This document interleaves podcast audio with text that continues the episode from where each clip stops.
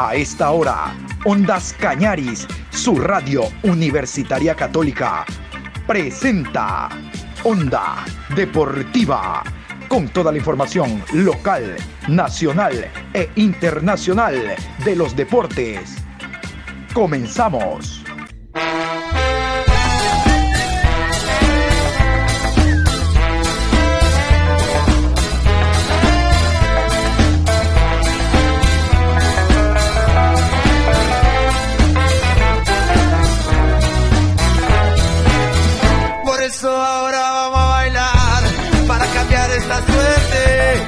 Sabemos gambetear para ausentar la muerte. Vamos a bailar para cambiar esta suerte. Si sabemos gambetear para ausentar la muerte. Hola, ¿qué tal? Buenos días. Saludos cordiales a los oyentes de Ondas Cañari, su radio universitaria católica. Aquí estamos iniciando esta última semana del mes de marzo. De hecho, el día jueves se acaba marzo y el viernes entramos ya al cuarto mes, abril. Hoy lunes 28 de marzo, programa 938 a lo largo del día. Con el gusto de siempre y la bendición de Papito Dios, estamos nosotros para generar información. De la selección, ya vamos a hablar de la selección. El día de ayer arribó al país la selección ecuatoriana. Sí, porque hasta ayer estuvo en Asunción, en Paraguay. Recién arribó, ya está concentrado en un hotel. Ayer arribó también la selección argentina. De hecho, hoy en la mañana ya mismo entrenan cada uno en diferentes lugares. Ya les vamos a contar.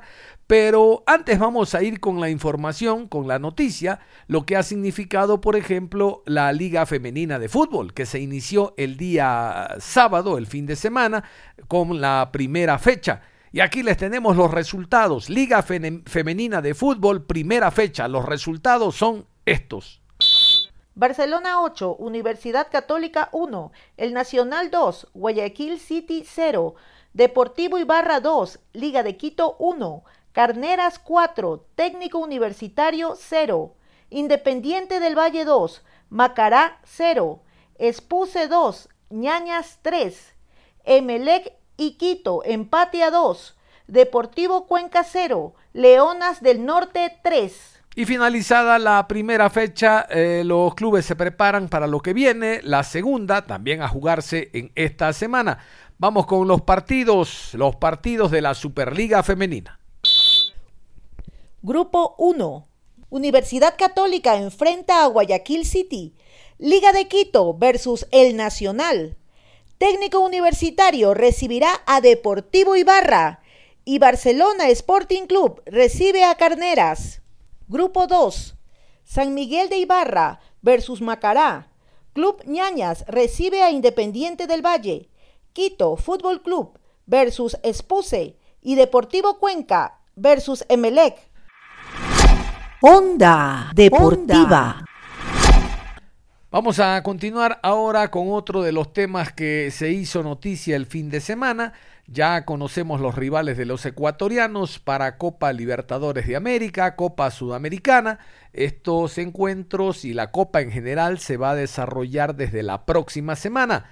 Vamos con la Copa Libertadores de América. Tendremos dos representantes, uno de la costa, el MLE como vicecampeón, uno de la Sierra Deportivo Independiente del Valle como campeón. Vamos a continuación con todos los grupos de la Libertadores de América que reitero, la próxima semana se inician. Vamos a escuchar a continuación los grupos. Grupo A. Palmeiras, Emelec, Deportivo Táchira, Independiente Petrolero. Grupo B. Atlético Paranaense, Libertad, Caracas y Destronges. Grupo C, Nacional, Vélez Red Bull Bragantino y Estudiantes. Grupo D, Atlético Mineiro, Independiente del Valle, Deportes Tolima y América Mineiro. Grupo E, Boca Juniors, Corinthians, Deportivo Cali y Always Ready. Grupo F, River Play, Colo Colo, Alianza Lima y Fortaleza. Grupo G, Peñarol, Cerro Porteño, Colón y Olimpia. Grupo H, Flamengo, Universidad Católica, Sporting Cristal y Talleres. Escuchaban ustedes entonces donde están inmersos los clubes ecuatorianos. El club Sport Emelec tiene al bicampeón de Libertadores de América, vicecampeón mundial Palmeiras. Está fudido, está difícil, dificilísimo. Ese es uno de los llamados a ganar el grupo. Pero detrás del Emelec está el Táchira, equipo venezolano de poca monta y no se diga el Independiente eh, de Bolivia. Eh, bueno, el Independiente Petrolero es un equipo que está debutando en Libertadores de América. En buen romance diríamos que detrás del Palmeiras el MLE debería clasificar. Pero ojo, debería. Vamos a ver qué ocurre en el terreno de juego. No creo que el Palmeiras no apunte a siguiente ronda y el tema está entre Melé, Táchira e Independiente Petrolero por antecedentes, por historia, por recorrido. Debería el Emelec, debería. Pero en el fútbol los partidos hay que jugarlos. Independiente del Valle creo que la tiene un poco más difícil o por lo menos más competitiva. Tiene al Mineiro, campeón de Libertadores de América 2013. Tiene al equipo del América de Minas Gerais, el que enfrentó a Barcelona y lo dejó en el ida y vuelta. Si está fino Independiente, podría aprovechar las ocasiones de gol que no aprovechó Barcelona de local, porque el otro es Deportes Tolima, el equipo de Alexander Domínguez, que no anda muy bien en el torneo. Por lo tanto, creemos que Independiente, si está fino, sería el que vaya detrás, siempre hay que respetar la historia de los pergaminos, del Mineiro que fue campeón de la Libertadores. Ahora vamos a, entender, eh, no lo conocemos, cómo se ha reforzado el América de Minas Gerais para esta fase de grupos ya de Libertadores de América. Independiente tiene algo que no tiene el Emelec, la altura. Y enfrentando a dos rivales brasileños, ese puede ser un hándicap muy importante para el cuadro de Independiente. El temor que le tienen los clubes brasileños a la altura, más el juego rápido a un toque que tiene Independiente actuando como local, podía ser muy beneficioso. Bueno, ahí están los clubes ecuatorianos, los dos, Emelec e Independiente, Grupo A y Grupo D en Copa Libertadores de América. Vamos a continuación con la Copa Sudamericana. Ahí tenemos cuatro representantes, dos de la costa, Barcelona y 9 de octubre, dos de la Sierra, Liga Deportiva Universitaria de Quito y el conjunto de Universidad Católica. Vamos a repasar los grupos a continuación. Grupo A, Lanús, Montevideo Wanderers, Metropolitanos y Barcelona. Grupo B, Racing, Melgar, River Plate y Cubayá. Grupo C, Santos, Unión La Calera, Banfield y Universidad Católica. Grupo D, Sao Paulo, Jorge Wilstermann, Ayacucho y Everton. Grupo E, Internacional, Deportivo Independiente de Medellín, 9 de octubre y Guareña. Grupo F, Liga de Quito, Defensa y Justicia, Atlético Go, Antofagasta, Grupo G, Independiente, Deportivo La Guaira, Ceará y General Caballero. Grupo H, Junior, Oriente Petrolero, Unión de Santa Fe y Fluminense. Bueno, creo que exceptuando el Barcelona que la tiene dura ante el Lanús, Lanús no anda bien en el fútbol argentino. Sí, señor, pero este es otro torneo y es un torneo que da una muy buena cantidad de dinero, por lo tanto creo que Lanús y Barcelona, entre ellos está el equipo que gane la serie. Cabe recordar que en Copa Suramericana clasifica un hito, un hito nomás. En Libertadores son los dos primeros. En Sudamericana clasifica un hito, uno nomás. 9 de octubre la tiene dura, Católica no tanto, Creo que Liga de Quito será el llamado Liga de Quito cabeza de serie como campeón en su momento de Copa Sudamericana. La tiene también con muchas opciones de ganar el grupo. Por ahí 9 de octubre, mm, difícil, pero el Barcelona tiene que enfrentar a un Lanús que siempre será difícil. Los equipos argentinos, brasileños, son difíciles, son duros. Estos tienen otra, otra preparación, otra escuela y saben lo que significan estos torneos. No solo el ingreso de taquilla, no solo el pasar a siguiente fase, sino también el universo que le brinda eh, las transmisiones de partidos para que sus jugadores se muestren y en poco tiempo salten a los mercados internacionales, incluida Europa, porque tanto la Libertadores de América como la Sudamericana se transmiten para todo el mundo. Y estos sí no dejan aprovechar esas oportunidades. Así está entonces la Libertadores de América, la Sudamericana, que comenzará la próxima semana. Yo soy ecuatoriano, sí señor, y tú eres Ecuador, Ecuador ecuatoriano, con un corazón. Vamos a, continuación, ahora sí, a meternos al tema de la eliminatoria. Se juega la fecha 18 y nosotros ya estamos en Qatar. Ya estamos en Qatar. Recuerde, ya estamos en Qatar. Ahora sí, nadie nos quita de Qatar. Pero vamos a continuación a repasar los horarios y los árbitros. A ver, los horarios son facilitos, todos 18 horas con 30. Pero los árbitros sí varían. Ahora hay un pito en la Federación Peruana de Fútbol que se los cuento más adelante. Ojalá tengamos oportunidad en este programa, si no a las 13 horas con 30.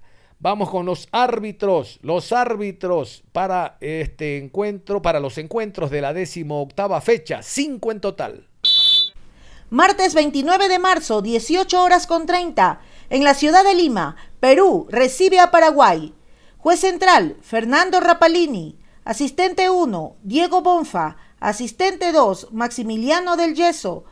Cuarto árbitro, Fernando Espinosa. En el bar, Mauro Vigliano, asistente de bar, Rodrigo Guarizo, asesor internacional, Héctor Bardassi. En Guayana, Venezuela recibe a Colombia.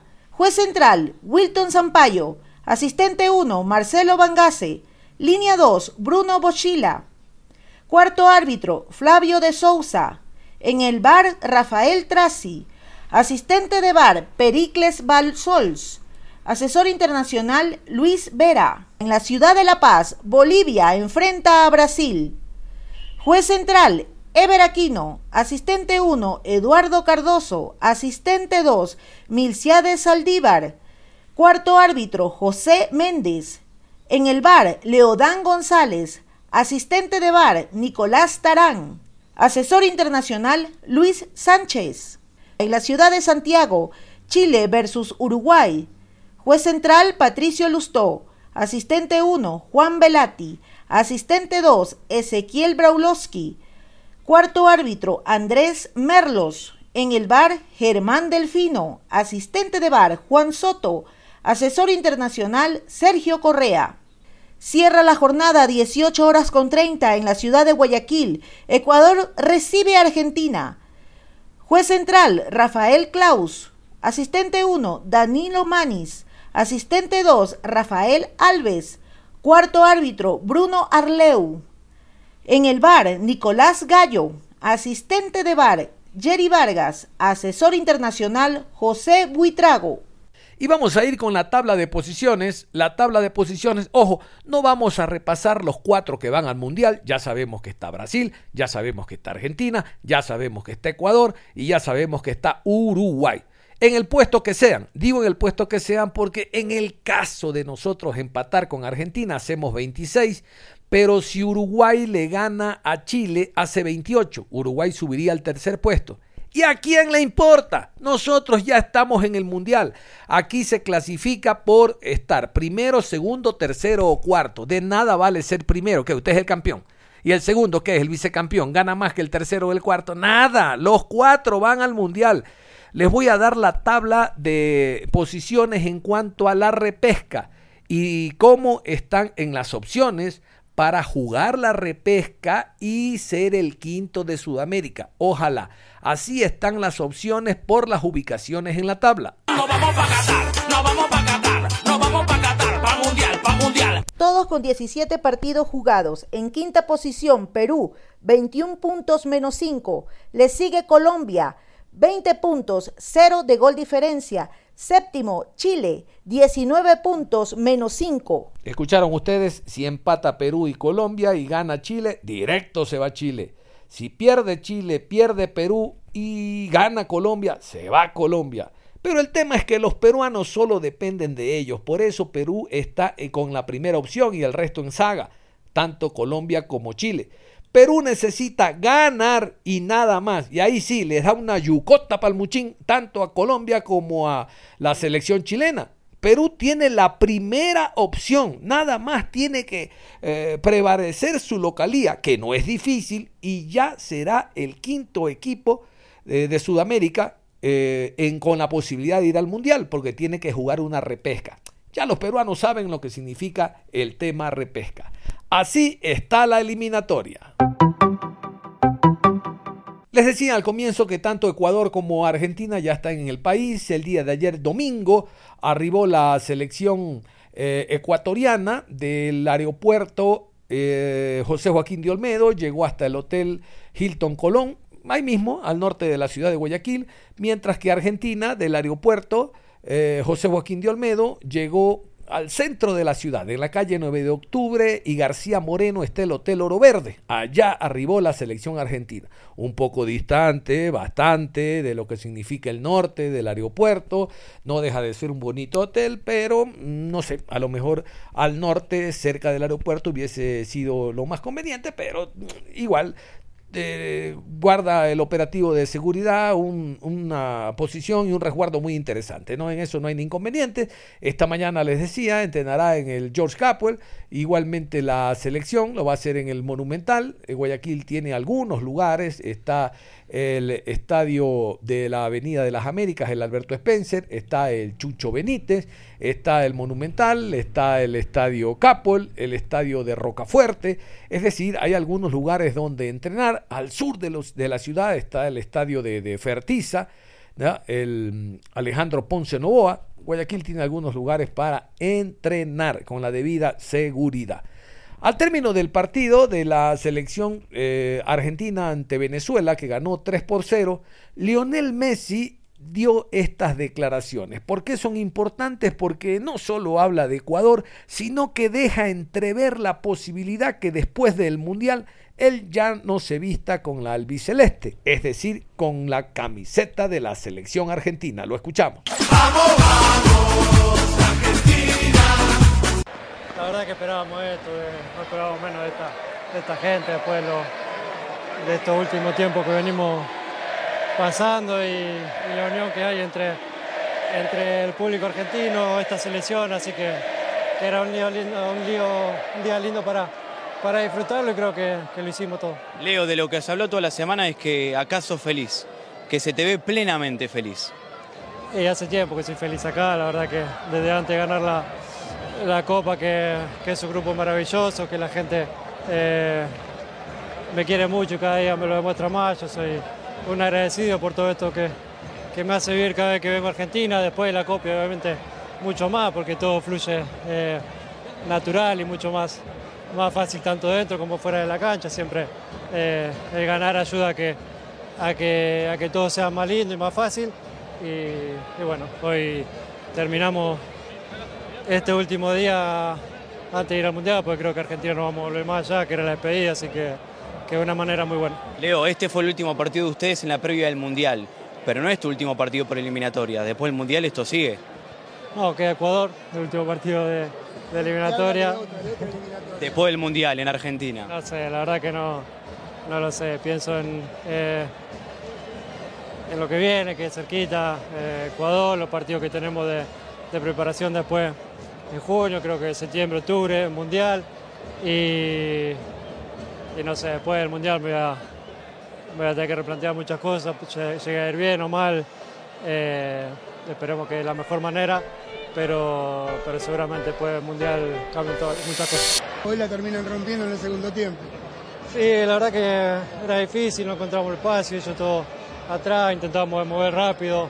Eh, el primer tiempo ya encontramos un par de situaciones y bueno, después abrió el partido y el segundo fueron llegando otro gol con el golazo de, de, Fideo eh, y bueno, después del Mundial cambian muchas cosas. seguir porque que te quieren acá no te ah, Acá siempre te esperamos, Leo. Muchas gracias. Bueno, lo dejaba entrever, ¿no? Lo deja entrever. Pero más eh, lacónico y contundente fue el jugador Di María, ¿verdad? Di María fue el hombre que a través de su cuenta en redes sociales, su cuenta Twitter, dejó claramente asentado de que él no va más con la selección argentina en cuanto a eliminatoria. Esta eliminatoria, partido contra Ecuador, jugará el Mundial y ahí do más, dijo la comadre. Vamos a continuación a escuchar a través de las redes sociales lo que dijo Ángel Di María. ¡Vamos, Solamente voy a decirles gracias por el enorme cariño recibido. Siempre soñé con todo lo que viví en esta hermosa noche. Seguramente fue mi último partido con esta camiseta en la Argentina. Y poder decir que fue una noche maravillosa es poco. Gracias, gracias y mil veces gracias. Ahora sí, felicitar a todo el equipo por el terrible partido que se hizo, un partido perfecto de todos, a seguir creciendo y soñando juntos. Vamos, Argentina. Eh, se pronunció el día de ayer en rueda de prensa el técnico argentino Lionel Scaloni, hablando sobre esto que posteó el Fideo Di María. Eh, no vi el posteo, entiendo que será sobre este año, hablará, te imagino. Yo, yo había hablado con él hace tiempo de, que si alguna vez o estos jugadores quieren dejar la selección, que sea el entrenador de turno el que lo deje y no ellos. Lógicamente hay una edad para todo y va pasando el tiempo y sobre todo para ellos los viajes y el, el trajín de venir a jugar han pasado tantos partidos encima que bueno, eh, imagino que, que, es difícil, pero yo creo que, que, la decisión tiene que ser siempre el entrenador, ellos tienen que estar a disposición. Él, él es consciente de eso, siempre lo, ha estado a disposición y espero que lo haya dicho por, por este año que seguramente haya sido el último. Creo que se equivoca el director técnico al indicar de que son los técnicos los que deciden cuándo sigue o no un futbolista. No, pues el futbolista es el que sabe y siente cuándo ya tiene que retirarse en base a eh, las actuaciones, su recorrido, los años y demás. Eso no lo decide el técnico, eso lo decide el futbolista, el actor principal de un equipo de fútbol. Y vamos a irnos a la pausa y al volver vamos a indicarles que continuaremos hablando de este partido, sobre todo Ecuador-Argentina en el Estadio Monumental. Ya saben ustedes que no hay boletos, ya la gente que va a estar lista para el baile está completa. Lo que sí es que mañana se va a vivir una fiesta en el escenario deportivo porque la clasificación al mundial, a diferencia de otros años, la vamos a vivir en casa, la vamos a vivir ya clasificados para el mundial de Qatar. Argentina entrena esta mañana, Ecuador también. Eh, después de la pausa vamos a continuar escuchando a jugadores de la selección argentina. Tenemos preparado un informe también. Y si hay tiempo en la segunda media hora, hablaremos de Ecuador también con un invitado. Vamos a la pausa y regresamos aquí en Onda Deportiva. Onda Deportiva. Vamos a continuar y como decíamos después de la pausa íbamos a seguir hablando de lo que será el encuentro de mañana, 18 horas con 30 en el Monumental, Ecuador ante la selección de Argentina. Vamos con voces de Argentina. Rodrigo de Pool habló después del encuentro ante Venezuela, feliz porque se vivió una fiesta en la bombonera allá en Buenos Aires. Eh, recuerden que Argentina no estaba actuando como local en ese escenario deportivo y la despedida no pudo ser mejor. Con goleada, con un llenazo impresionante, con un cántico durante los 90 minutos en las gradas y Rodrigo de Pool grafica con sus palabras la felicidad y lo ocurrido en ese encuentro. ¡Vamos, increíble cómo, cómo pudimos cerrar esta eliminatoria. La verdad que cuando empezamos sabíamos que iba a ser durísimo. Eh, pero bueno, nunca imaginamos cerrarlo, cerrarlo así. La verdad que esto es, es increíble, es un sueño. Eh, ponerse la camiseta de la selección siempre da un plus. Eh, uno nunca, nunca termina cansado ni nada porque, porque bueno, ama, ama jugar con esta camiseta, así que bueno, estamos, estamos muy contentos y, bueno, creo que nos queda un partido más y, lo, mejor que tiene este, este grupo es que, que, afronta cada partido como, como una final, porque representar a la selección creo que es eso. Bueno, yo te observaba desde atrás de largo después de cada uno de los goles, llegabas a la mitad de la cancha y le decías a tu compañero, vamos, vamos, vamos, seguimos igual, agitándolos.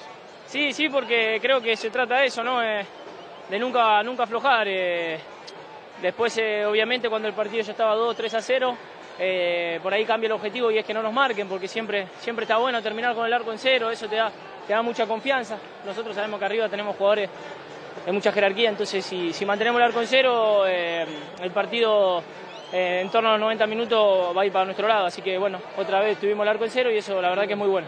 ¿A ustedes, al igual que a nosotros, les gustaría que el Mundial sea pasado mañana, que arranque pasado mañana? No, la verdad que a mí me gusta estar disfrutando de todo esto. Eh, si fuera pasado mañana, la verdad que no, no se podría disfrutar. Eh, creo que vamos a llegar muy bien, pero, pero el camino y, y la ruta en la que estamos transitando creo que la, la tenemos que disfrutar con mucha seriedad porque bueno, esto en algún momento se termina, es un juego. Eh, y bueno, eh, hoy lo volvimos a disfrutar. Yo soy, soy muy feliz dentro de una cancha, mi compañero también, así que, así que nada, un agradecimiento especial a toda esta gente que, que la verdad que nos banca un montón. Pero cómo se prepara la selección para el choque de mañana, vamos a continuación a escuchar este informe, ya que habrán variantes, por ejemplo en el partido de viernes, 30 minutos jugó Lionel Messi como delantero en punta, después uno, hubo variantes, fue eh, Correa el que actuó en esa posición y la selección se vio mejor, de seguro hay jugadores que no han podido eh, formar parte del proceso y merced al momento como están, siempre se ha dicho, el fútbol es de momentos y hay jugadores que en estos momentos están en óptimas condiciones actuando a nivel internacional y Leonel Scaloni los ha convocado y es por eso que de seguro van a haber variantes en el choque de mañana. Aquí el informe desde Argentina. Sí, sí, especialmente también lo que fueron las repercusiones después de- del triunfo de Argentina con Venezuela, con las palabras de, Di María en su cuenta de Instagram, eh, con la posibilidad abierta de Messi de, hablar de replantearse cosas eh, de cara a futuro. Obviamente conocemos cómo es Lionel Scaloni y la mesura que lo suele caracterizar en las conferencias de prensa. No creo que haga declaraciones eh, demasiado estruendosas al respecto, pero bueno, va a ser un foco de conversación y obviamente el armado del equipo para el partido martes, porque recordemos que a la selección argentina no le quedan demasiados compromisos de cara al Mundial, tendrá la ventana, la ventana FIFA del, de junio, también la de septiembre, y a partir de ahí obviamente hay muchos futbolistas que empiezan a, jugarte, a jugarse sus últimas fichas, sus últimas cartas, para poder ganarse un boleto eh, entre los 26 que, que van a ir al, al Mundial de Qatar, son 23 oficialmente, pero se va a oficializar desde la FIFA que van a ser 26, al menos es la información que tiene también el cuerpo técnico, además de las, de las informaciones periodísticas, por eso seguramente en el partido de martes va a haber cambios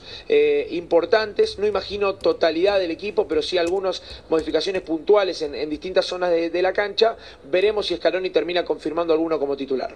Claro, totalmente es una de las principales dudas que existen, pero a medida que van avanzando las horas, Juan, se van aclarando algunas incógnitas, me imagino, en los entrenamientos y desde esa perspectiva, ¿qué jugadores podríamos ver en la cancha en Guayaquil frente a Ecuador que no estuvieron contra Venezuela? Bueno, ayer eh, Pablo hubo fútbol reducido entre los suplentes y los titulares aquellos que sumaron más minutos realizaron únicamente tareas regenerativas. La práctica de hoy, 16:45, seguramente empieza a dar indicios de lo que puede ser el armado del equipo, pero yo tengo eh, la sensación y la información de que hay futbolistas que pueden pelear por un lugar en el equipo titular. Eh, Ángel Di María es uno de ellos después de haber ingresado de muy buena manera en la bombonera. El técnico también quería darle minutos a Manu Lanzini, uno de los futbolistas que no había podido convocar en otras oportunidades y que esta vez tiene la chance de jugar aquí en la selección. Gonzalo Montiel también podría volver al equipo después de haber eh, cumplido la, fecha de, de suspensión por haber recibido dos amarillas. Veremos si finalmente también se puede meter en el equipo eh, titular. eh, Ezequiel Palacios, que era la otra alternativa para, Alex, para Alexis McAllister, que fue quien terminó jugando en la bombonera, y si termina o no rotando el arquero. Creo que esa es una de las incógnitas porque la idea era darle también minutos a Juan Muso. Eh, Armani atajó en la bombonera, eh, mantuvo su malla invicta, eh, y es el suplente natural del Divo Martínez para el cuerpo técnico, pero existía la idea de tratar de, de tanto a Muso o a Rulli, que son los dos arqueros que están entrenándose aquí con la selección, poder darles una oportunidad. Veremos si finalmente el técnico termina confirmando a Armani o si le da la oportunidad a Muso o a para atajar en Guayaquil. Bueno, da la sensación, Pablo, Juan, que lo que va probando Scaloni son esos jugadores que no tienen los que son habitualmente titulares. No, no está Dibu, bueno, Armani, Muso. Eh, tener la posibilidad eh, de saber, al no estar Lo Celso, eh, un partido para McAllister, bueno, será Lanzini, será la posibilidad de Palacios. Y también nos falta hablar del 9. Eh, ¿Será otra vez Correa? ¿Será otra Sí. vez Messi desde el inicio en esa posición de falso 9? Yo creo que no, por lo menos después de lo que fue la prueba el otro día, esos 30 minutos ante Venezuela. ¿Será el turno de Julián? Y a ver, eh, Messi obviamente va a jugar, va a ser titular, es la idea que, que- sume minutos en los dos partidos, obviamente desde el arranque. No imagino la misma posición como la que tuvo en el partido contra Venezuela el viernes pasado, porque el cuerpo técnico notó, y el propio Scaloni lo dijo en conferencia de prensa, que esos primeros 30 minutos no fueron eh, muy satisfactorios de lo futbolístico, por eso después, bueno, terminó cerrando Joaquín Correa. El cuerpo técnico y el propio Scaloni valoraron el trabajo de, de Correa, quedaron conformes. Obviamente quizás eh, mejorar, la- afinar la puntería dentro del área es el trabajo pendiente del delantero del Inter porque se generan los espacios, se generan las oportunidades, pero bueno, no pudo concretar el gol eh, el viernes pasado contra Venezuela. Y yo creo que hay una pelea ahí también en el, en el puesto de centro delantero entre Julián Álvarez, entre Lucas Boyé. Ángel Correa lo veo un poco más retrasado, no tanto como, como delantero punta, ante la ausencia de Lautaro Martínez, quien sigue con COVID-19 y no va a formar parte de esta doble fecha de eliminatorias. Bueno, eh, existe la posibilidad de que pueda rotar también eh, en, la, en la punta, en el ataque. Veremos eh, cuántos cambios hace. Eh, yo imagino varios, no la totalidad del equipo, pero sí varios, porque bueno, a Scaloni le gusta y siempre ha consolidado una base y, rotando y tocando puestos puntuales, no hacer cambios masivos, una rotación absoluta, porque además, más allá de que están eh, clasificadas las dos selecciones, yo creo que es una prueba importante porque va a jugar contra un equipo mundialista, porque va a ser el último partido oficial eh, de cara a lo que va a ser el Mundial de Qatar 2022 y como digo, para los futbolistas, más allá de que Argentina está clasificada, es una prueba de fuego porque los boletos están sacados para Qatar, pero todavía quedan algunos para completar en la lista de 26. Y después de escuchar este informe, vamos a continuación a escuchar a Lionel Scaloni, el director técnico de la selección argentina, hablando de lo que ha significado, como les decía, su último partido dirigiendo a la selección argentina en eliminatorias en casa. La que viene es mañana visitante en Ecuador, concretamente en Guayaquil. Habla sobre lo que será el partido, sobre las variantes que le decía, de seguro va a tener Argentina el día de mañana en la alineación inicial. Y tocó también el tema de lo que significó jugar en casa con esa goleada, con un cántico impresionante, les decía, en las tribunas, la alegría de todos porque se cumplió el objetivo, llevar a la selección argentina al Mundial. Ya este viernes será el sorteo y Argentina, como ustedes saben, apunta siempre a coronar, apunta a lograr y cumplir el objetivo. Sobre todo Lionel Messi, que a su haber con la selección argentina tiene tan solo una Copa América y espera retirarse, los años no pasan en vano, con un título. ¿Que es difícil? Sí, señor, es difícil. Aquí mismo en Sudamérica hay una selección muy difícil que es Brasil. Y a nivel internacional, Alemania, Francia, Bélgica.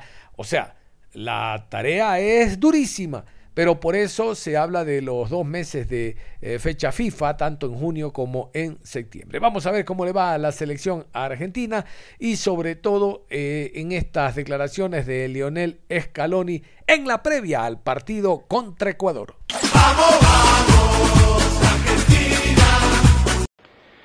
Te consulta Nicolás May de Radio Cadena 3. ¿Qué sentís cuando ves que el equipo sufre bajas por distintos motivos y sigue jugando bien y ganando? Bueno, me gustaría no tener las bajas, ya lo dije el otro día. eh, está bueno que los jugadores que vayan entrando cumplan y, me pongan en dificultad, pero también está bueno que nosotros podamos tener a todo a disposición y, y la verdad que no, no estamos teniendo suerte con esto por las, por las lesiones, sanciones y la, la- la sanción de los cuatro chicos de esto de, del famoso partido con Brasil y la verdad que nos, nos trató un poco los planes porque porque al final no puedes conformar eh, no solo un 11 sino uno un plantel de, de memoria. Me gustaría entrenar con todos y después yo decidí decidir y eso no lo no lo estoy teniendo. Pero bienvenido sea los que los que entran y juegan de esta manera para que después yo pueda decidir. Te consulta Augusto Ra- eh, Raquijar de Canal 12 de Chubut. Concretó Nico González, tuvo chances McAllister y Joaquín Correa. ¿Cómo viste la fase ofensiva eh, a los hombres de ataque que utilizaste hoy como titulares? Bueno, bien, en principio la idea era jugar con, con Leo de, de 9 y, con González y Joaquín, primero Nico a la derecha y Joaquín a la izquierda. Después vimos que el partido estaba de una cierta manera, cambiamos a, Jo- a Joaquín al centro, a Leo a la derecha y a, Nico a la izquierda y creo que ahí el equipo creo bastante más porque valoramos que el partido estaba ahí. Y en ofensiva, muy contento. Alexis también llegó, pisó el área, tuvo situaciones, muy contento. Después se pueden fallar los goles o no, pero para, para fallarlo hay que estar ahí. Y Joaquín estuvo tres situaciones claras con movimientos muy buenos, eh, que es lo que le pedimos a él y me hubiera gustado que haga un gol porque lo merecía. Te consulta Maximiliano Chávez, de Medios Provincia de La Rioja Chepes. ¿En qué aspecto consideras principalmente eh, has evolucionado como entrenador desde tu debut en aquel torneo sub-20 ganado en 2018 hasta este año de Mundial? No, imagino que, que, que en todos los aspectos, cuando uno va cumpliendo partidos, lo, lo, lo, lo más importante es no, no creerse que porque se gana está todo bien y porque si se pierde está todo mal. Es continuamente intentar mejorar lo que se hizo bien. Eh, reconocer que se hizo bien, pero todavía se puede mejorar, no tengo dudas. Este equipo tiene margen de mejora. Eh, pero bueno, eh, seguramente con el correr de los partidos seguiremos mejorando, tanto yo como entrenador como, como el equipo, esto es lo que esperamos. Maximiliano de Vita Lemus, de Radio Ciudad Venado, te consulta sobre, dice que el aliento ensordecedor del hincha argentino en todos los partidos desde que volvió la presencialidad a la cancha eh, es impresionante. Si representa para vos un gran recuerdo en tu carrera como entrenador en la selección. La única experiencia que tengo como entrenador, entonces es la mejor que tengo desde que empecé a dirigir, así contento. Sobre todo porque la gente valora lo que, lo que hacen estos chicos, lo que hacen los jugadores por, por vestir esta camiseta. Al final yo creo que lo que cuenta es la, es la manera de, de representar a- al país, la manera de jugar que tienen estos chicos, que es, es como nacieron en sus clubes, en sus casas, en sus barrios. Eh, hay momentos que parece eh, potrero puro, porque cuando recuperábamos la pelota hoy prácticamente casi no había táctica, era una recuperación tras pérdida rapidísima y eso lo hacen ellos desde, la gana de querer estar acá, de, de- querer eh, que la gente pase un buen momento y al final, como digo siempre, eh, lo importante es dejar la imagen como, como la dejamos de nuestro país. Bien, queda un partido con Ecuador para cerrar las eliminatorias. Te consulta Mariró, Mariró Varela del equipo único TV Salta. ¿Qué evaluación hiciste de Joaquín Correa y si Julián Álvarez tendrá chances contra Ecuador? Todos tienen chances. Este, quedó más que demostrado que todos los que están acá tienen chances de jugar y Joaquín, como dije antes, me, encantó el partido que hizo.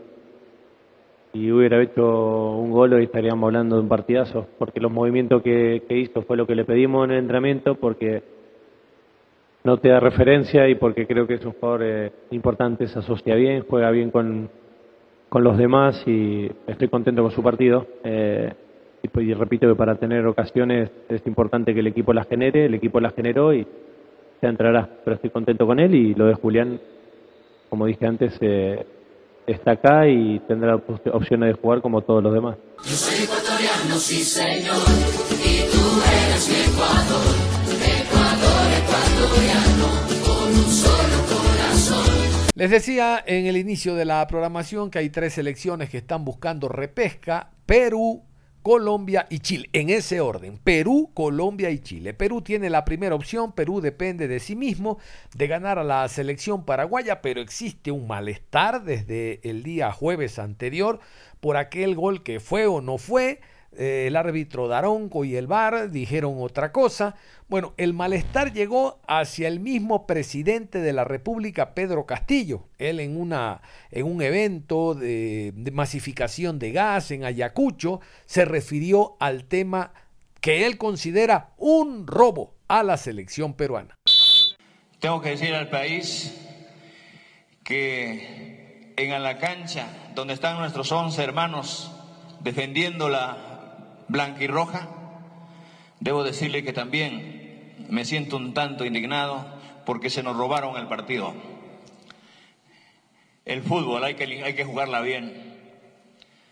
Y no es posible que así también como existen malas intenciones, en el Perú políticamente también no tenemos tiempo para hacer caso o para entretenernos en cosas no quieren agendar grandes temas. Y también quiero contarles que la presidenta del Congreso a través de redes sociales posteó algo realmente llamativo, ¿no?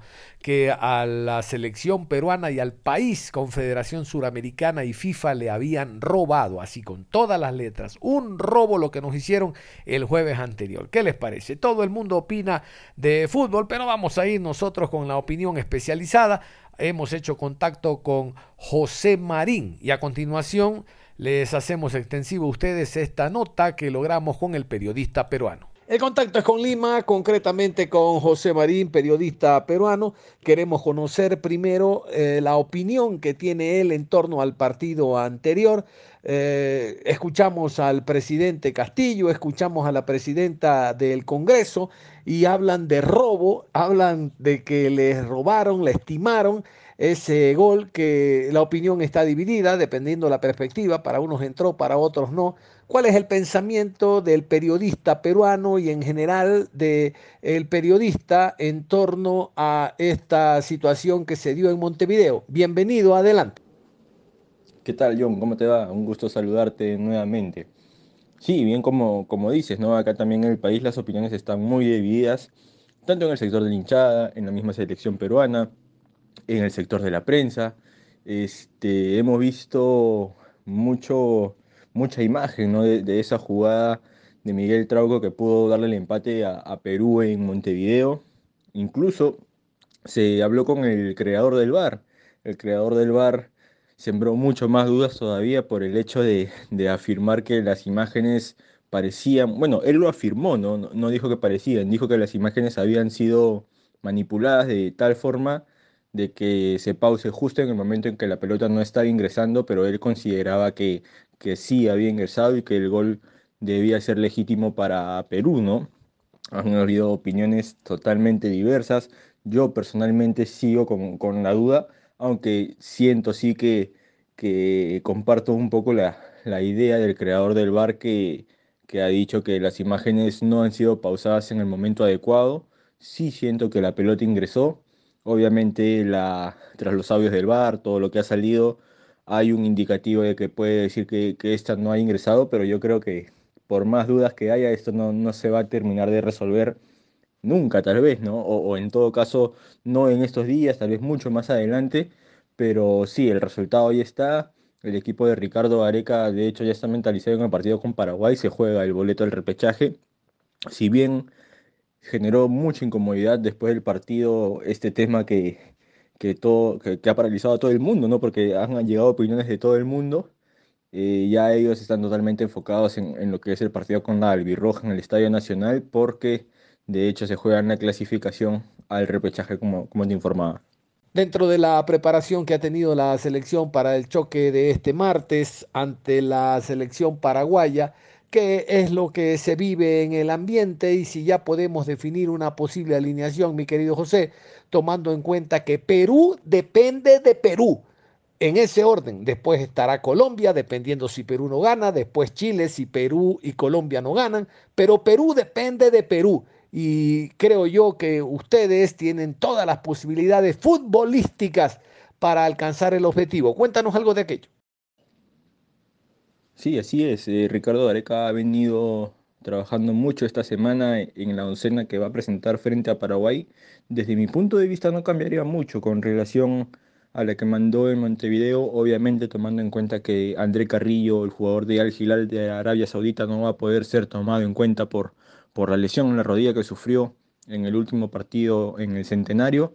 Después, el 11 me parecería que se mantiene, ¿no? Las únicas tres dudas por, para tomar el lugar de, André Carrillo serían Edison Flores, el jugador de DC United, está Gabriel Costa también, jugador de Colo Colo, Christopher González, que está teniendo un muy buen presente en la Liga 1, así que vamos a ver qué decisión toma en estos días Ricardo Vareca, que también probó el doble 9. Alex Valera de, Universitario se metió a oncena en una de las prácticas junto a Gianluca Lapadula arriba, así que tampoco se descarta que, que tal vez de arranque juegue con un 4-4-2 el, equipo de Ricardo Vareca, aunque también pues, se puede tomar en cuenta de que puede ser una de las variantes que plantee a lo largo del partido si es que el marcador no se abre. Es muy importante que en los primeros 30 o tal vez en la primera mitad el elenco bicolor parta con una ventaja para no sentir esa ansiedad que, que suelen sentirse en los partidos de tanta presión. Se juega un boleto al repechaje, así que me imagino que van a salir con todo, ¿no? Desde mi punto de vista, como te repito, el 11 sería el mismo, con Pedro Valencia en el arco, por derecha Luis Advíncula, Carlos Zambrano y Alexander Callens como back central, por izquierda Miguel Trauco, aunque también Marcos López tiene muchas opciones de arrancar en el equipo peruano. Renato Tapia en la primera línea de volantes con Yoshimar Yotun, Sergio Peña un poco más adelantado, Cristian Cueva, y ahí viene la duda, ¿no? Que te decía por André Carrillo. Yo me la jugaría por Edison Flores y arriba Gianluca Lapadula como 9 del combinado nacional que irá con todo en el Estadio Nacional, un Estadio Nacional que va a lucir un lleno total. Las entradas han salido como pan caliente, se vendieron en su totalidad, así que vamos a, vamos a ver qué es lo que ofrece Ricardo Gareca para este partido contra Paraguay. Perfecto, muchísimas gracias por este valioso aporte. Nada más, mi querido José, esperamos de que la selección peruana llegue al repesca. Ya sabe Perú lo que es jugar una repesca y nos encontremos todos en Qatar. Un abrazo en la parte final, José Marín. Sí, así es, John, así es. Perú ya sabe lo que es jugar el repechaje, lo, lo hizo para el Mundial de Rusia 2018, aunque para esta ocasión ha cambiado un poquito el sistema de del acceso al mundial, ¿no? Ahora se va a jugar partido único, cosa que desde acá, no, no, sé cómo lo verán allá, pero desde acá en Perú no se ve con muy buenos ojos que se juegue en Qatar, ¿no? Puesto a que el representante de las eliminatorias de Asia prácticamente conoce, conoce un poco más eh, acerca del estadio, la cercanía en el viaje no va a ser no va a ser problema para ellos, cosa que sí va a ser un problema tal vez para Perú, que va a tener que, que subirse al avión un poco más de horas, pero igual. Eso, eso no es pretexto. Me imagino que eso ya está totalmente establecido, así que en caso Perú logre acceder al repechaje, tendrán que, que demostrar en qué están hechos para poder quedarse con, con un cupo al Mundial.